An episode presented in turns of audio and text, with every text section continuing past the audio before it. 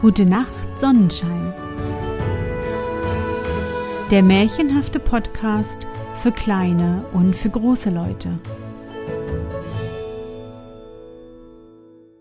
Advent, Advent, ein Lichtlein brennt.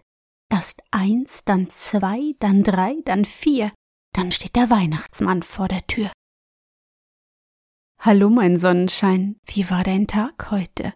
Was hast du heute Schönes erlebt? Mein Name ist Anne und ich begrüße dich zur dritten Folge im Advent 2022 meines Märchenpodcasts und gleichzeitig zum ersten von zwei Teilen des Märchens des Weihnachtsland. Doch bevor wir in das geheimnisvolle Weihnachtsland aufbrechen, ein Hinweis in eigener Sache – wenn auch du die wunderschönen Momente des Tages festhalten und in deinem eigenen Zauberbuch aufschreiben willst, besuche meinen Sonnenschein Online-Shop. Dort kannst du das Zauberbuch für 2023 jetzt bestellen. Den Link zum Shop und weitere Informationen findest du in den Shownotes der Podcast-Folge. Doch nun genug gequasselt, das Weihnachtsabenteuer von Werner und Anna wartet schon auf uns. Bist du bereit? Dann kuschle dich fest in deine Bettdecke, nimm dein Lieblingskuscheltier in den Arm und, wenn du magst, schließe die Augen und folge mir ins Märchenland.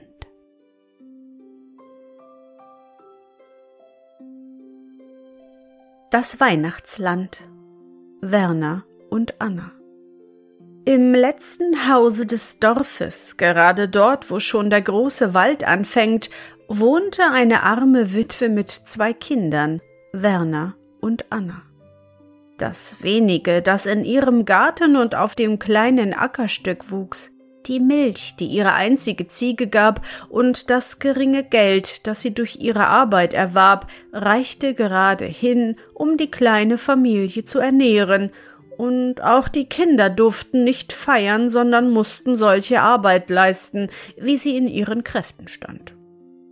Sie taten das auch willig und gern und betrachteten diese Tätigkeit als ein Vergnügen, zumal da sie dabei den herrlichen Wald nach allen Richtungen durchstreifen konnten. Im Frühling sammelten sie die goldenen Schlüsselblumen und die blauen Anemonen zum Verkauf in der Stadt und später die Maiglöckchen, die mit süßem Duft aus dem mit welkem Laub bedeckten Hügelabhängen des Buchenwaldes emporwuchsen. Dann war auch der Waldmeister da mit seinen niedlichen Bäumchen, die gepflückt werden mussten, ehe sich die zierlichen weißen Blüten hervortaten, damit seine Kraft und Würze fein in ihm verbleibe. Sie wandten zierliche Kränze daraus, denen noch, wenn sie schon vertrocknet waren, ein süßer Waldesduft entströmte, oder banden ihn in kleine Büschel, die die vornehmen Stadtleute in den Wein taten, auf dass ihm die taufrische Würze des jungen Frühlings zuteil werde. Später schimmerten dann die Erdbeeren rot unter dem niedrigen Kraut hervor, und während nun die Kinder der reicheren Eltern in den Wald liefen und fröhlich an der reich besetzten Sommertafel schmausten oder höchstens zur Kurzweil ein Beerensträuslein pflückten, um es der Mutter mitzubringen, saßen Werner und Anna und sammelten fleißig die Guten ins Töpfchen, die Schlechten ins Kröpfchen. Aber sie waren fröhlich dabei und guter Dinge, pflückten um die Wette und sangen noch dazu. Noch späthin wurden auf dem bemoosten Gründe des Tannenwaldes die Heidelbeeren reif und standen unter den großen Bäumen als kleine Zwergenwälder beieinander, indem sie mit ihren dunklen Früchten wie niedliche Pflaumenbäumchen anzusehen waren. Auch diese sammelten sie mit blauen Fingern und fröhlichem Gemüt in ihre Töpfe, und dann ging's zurück ins Moor, wo die Preiselbeeren standen, die so zierliche Blüten wie kleine rosig angehauchte Porzellanglöckchen und Früchte rot wie Korallen haben und eingemacht über die Maßen gut zu Apfelmus schmeckten. Von der alten Liese, die alle Tage mit einem baufälligen Brösslein und einem Wagen voll Gemüse und dergleichen in die Stadt fuhr und für die Kinder verkaufte, was sie gesammelt hatten, lernten sie noch manches kennen, was die Stadtleute lieben und gern für ein paar Pfennige erwerben. So suchten sie in der Zwischenzeit allerlei zierliche Moose und Flechten, wie sie in trockenen Kiefernwäldern mannigfaltig den Boden bedeckten und sich mit sonderlichen und zierlichen Gestaltungen bescheiden hervortun. Da fanden sie solch rot und ästig wie kleine Korallen und andere, die einem Haufen kleiner Tannenbäumchen glichen. Aus wieder anderen wuchsen die Blütenorgane gleich kleinen Trompetchen oder spitzen Kaufmannstüten hervor während noch wieder andere kleine Keulen emporstreckten, die mit einem Knopf wie von rotem Siegellack geschmückt waren. Solches Moos lieben die Stadtleute auf einem Teller freundlich anzuordnen, damit sich ihr Auge, wenn es müde ist, über die große Wüste von Mauern und Steinsäulen zu schweifen, auf einem Stück fröhlichen Waldbodens ausruhen könne. Unter solchen fleißigen und freudigen Tätigkeiten kam dann der Herbst heran und die Zeit, da die Stürme das trockene Holz von den Bäumen werfen und es günstig ist, die Winterfeuerung einzusammeln. Die Zeit, wo sie sich schon zuweilen auf die schönen Winterabende freuten, wenn das Feuer in dem warmen Ofen bullerte und sein Widerschein auf dem Fußboden und an den Wänden lustig tanzt, wenn die Bratäpfel im Rohr schmoren und zuweilen nach einem leisen Pfiff lustig aufzischen. Und die Mutter bei dem behaglichen Schnurren des Spinnrades ein Märchen erzählt. Unter solchen Gedanken schleppten sie fröhlich Tag für Tag ihr Bündelchen Holz heim und türmten so allmählich neben der Hütte ein stattliches Gebirge auf. Zuweilen hing auch ein Beutel mit Nüssen an dem Bündel, diese holten sie gelegentlich aus dem großen Nussbusch, wo in manchen Jahren so viele wuchsen, dass, wenn man mit einem Stock an den Strauch schlug, die überreifen Früchte wie ein brauner Regen herabprasselten. Wenn sie davon genug mitgebracht hatten, wurden die Nüsse in einen größeren Beutel getan und in den Rauchfang gehängt, um für Weihnachten aufgehoben zu werden. Weihnachten Ach, das war ein ganz besonderes Wort, und die Augen der Kinder leuchteten heller auf bei seinem Klange. Und doch brachte ihnen dieser festliche Tag so wenig. Ein kleines, winziges Bäumchen mit ein paar Lichtern und Äpfeln und selbstgesuchten Nüssen und zwei Pfefferkuchenmännern, darunter für jedes ein Stück warmes Winterzeug und, ja, wenn's hochkam, ein einfaches billiges Spielzeug oder eine neue Schiefertafel, das war alles. Doch von den wenigen kleinen Lichtern und von dem goldenen Stern an der Spitze des Bäumchens ging ein Leuchten aus, das seinen traulichen Schein durch das ganze Jahr verbreitete und dessen Abglanz in den Augen der Kinder jedes Mal aufleuchtete, wenn das Wort Weihnachten nur genannt wurde. Und als es nun Winter geworden war und sie eines Abends behaglich um den Ofen saßen und die Mutter gerade eine schöne Weihnachtsgeschichte erzählt hatte, sah der kleine Werner eine ganze Weile ganz nachdenklich aus und fragte dann plötzlich Mutter, Mutter, wo wohnt denn der Weihnachtsmann? Die Mutter antwortete, indem sie den feinen Faden durch die Finger gleiten ließ und das Spinnrad munter dazu schnurrte Der Weihnachtsmann hinter dem Walde in den Bergen, aber niemand weiß den Weg zu ihm. Wer ihn sucht, rennt vergebens in die Runde, und die kleinen Vögel in den Bäumen hüpfen von Zweig zu Zweig und lachen ihn aus. In den Bergen hat der Weihnachtsmann seine Gärten, seine Hallen und seine Bergwerke. Dort arbeiten seine fleißigen Gesellen Tag und Nacht an lauter schönen Weihnachtsdingen.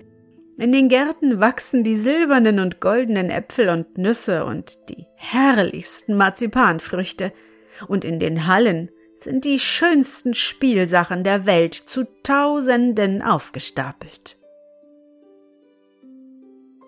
Diese Geschichte kam Werner nicht wieder aus dem Sinn, und er dachte es sich herrlich, wenn es ihm gelingen könnte, den Weg nach diesem Wunderlande zu entdecken.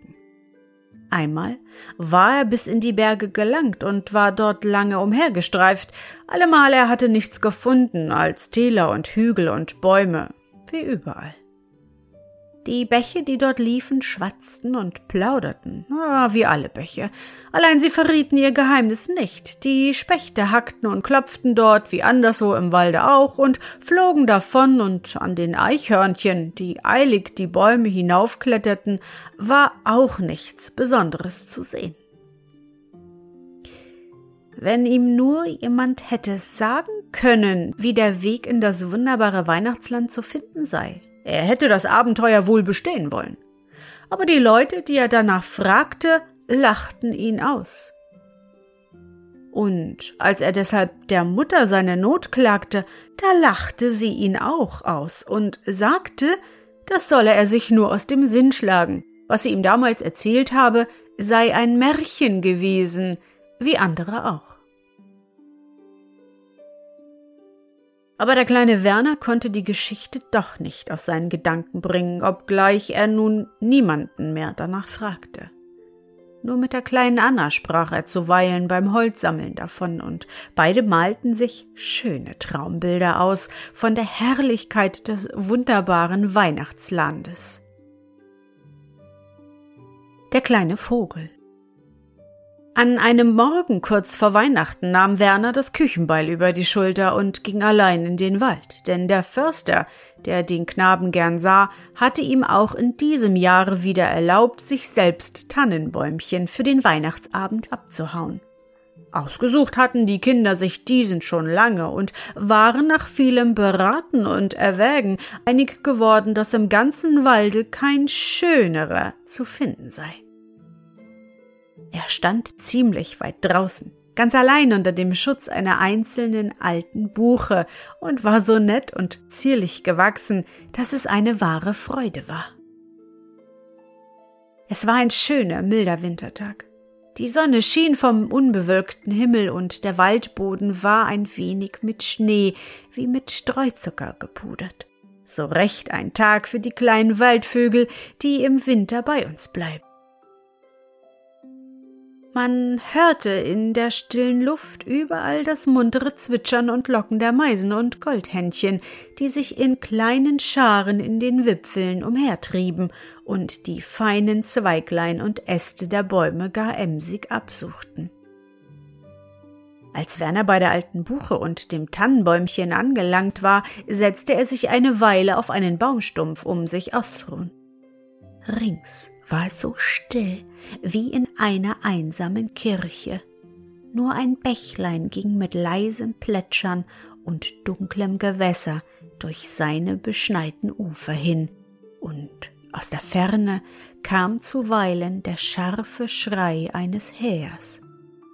Er verfiel wieder in seine alte Träumerei über das wunderbare Weihnachtsland, und die Sehnsucht nach dieser Herrlichkeit bemächtigte sich seiner so, dass er vor sich hinrief.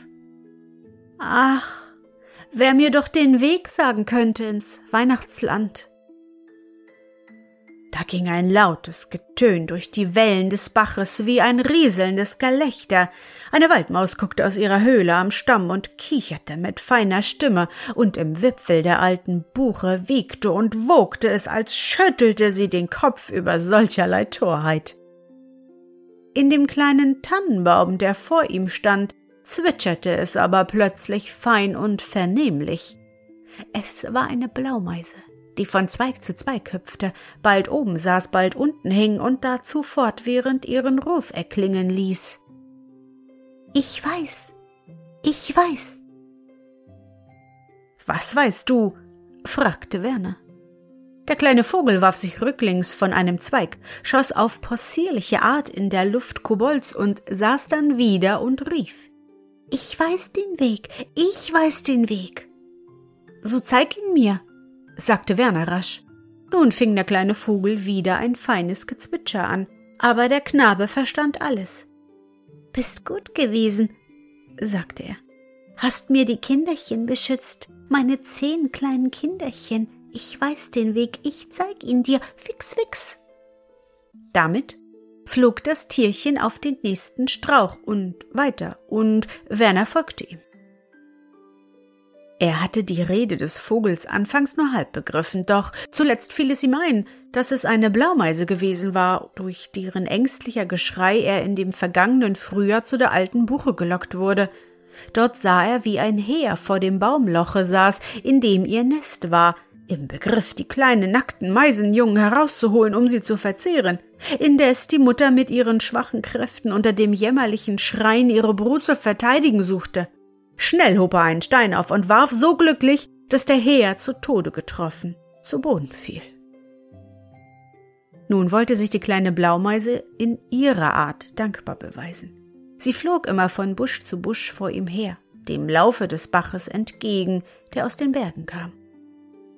Bald hob sich der Boden, und der Bach plätscherte lauter zu Werners Füßen dahin. Dann gelangte er in ein ansteigendes Tal, das sich immer mehr verengte, indes die Seitenwände steiler wurden, und zuletzt, als der Bach plötzlich um einen Felsvorsprung bog, sah Werner vor sich eine glatte Steinwand, die hoch aufragte und oben mit mächtigen Tannen gekrönt war.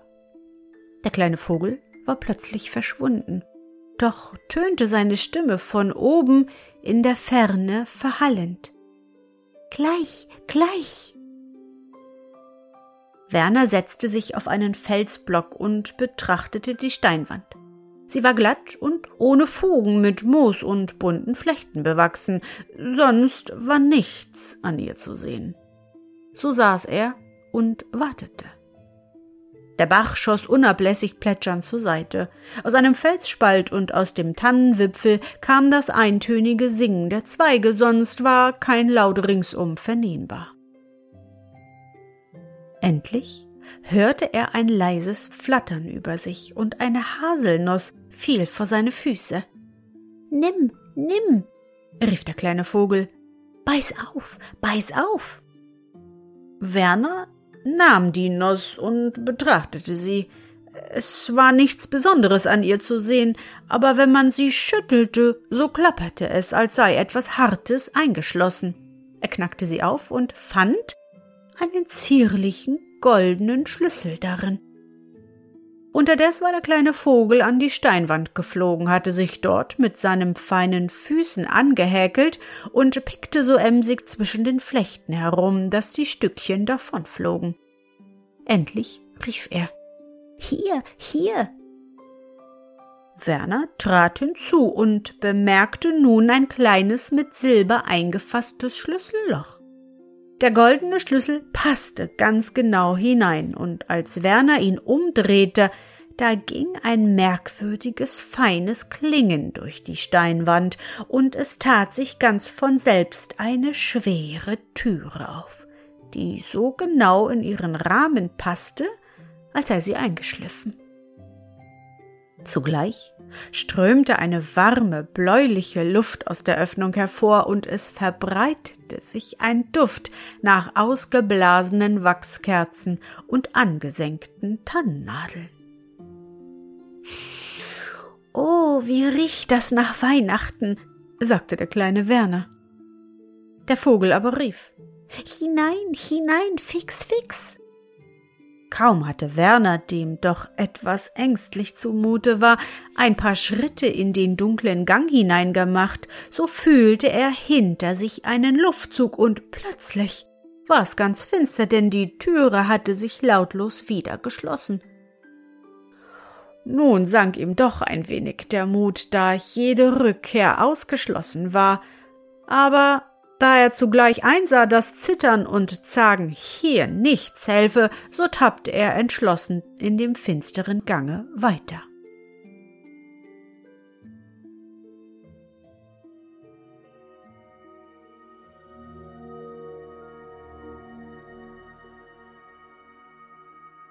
Na Sonnenschein, bist du noch wach? Das war der erste Teil des deutschen Märchens Das Weihnachtsland ausgedacht und aufgeschrieben von Heinrich Seidel. Ich hoffe, dir hat unsere gemeinsame Reise heute gefallen. Für mich war es wieder wunderbar und ich danke dir, dass du mich begleitet hast. Und bevor du nun die Augen schließt und in dein Traumland reist, möchte ich mit dir nochmal an dein schönstes Erlebnis heute denken. Was war es?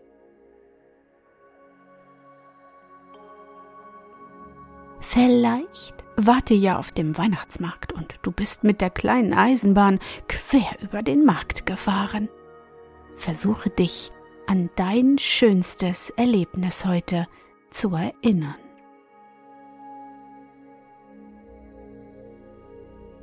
Und? Was war dein schönstes Erlebnis heute? Und wie fühlst du dich dabei? Suche dir auch heute wieder den schönsten Moment aus und präge ihn dir gut ein. Und wenn du magst, kannst du ihn auch malen oder im Zauberbuch aufschreiben. Und nun? Gute Nacht, Sonnenschein. Schlaf gut und träum was Schönes. Wir hören uns schon morgen wieder.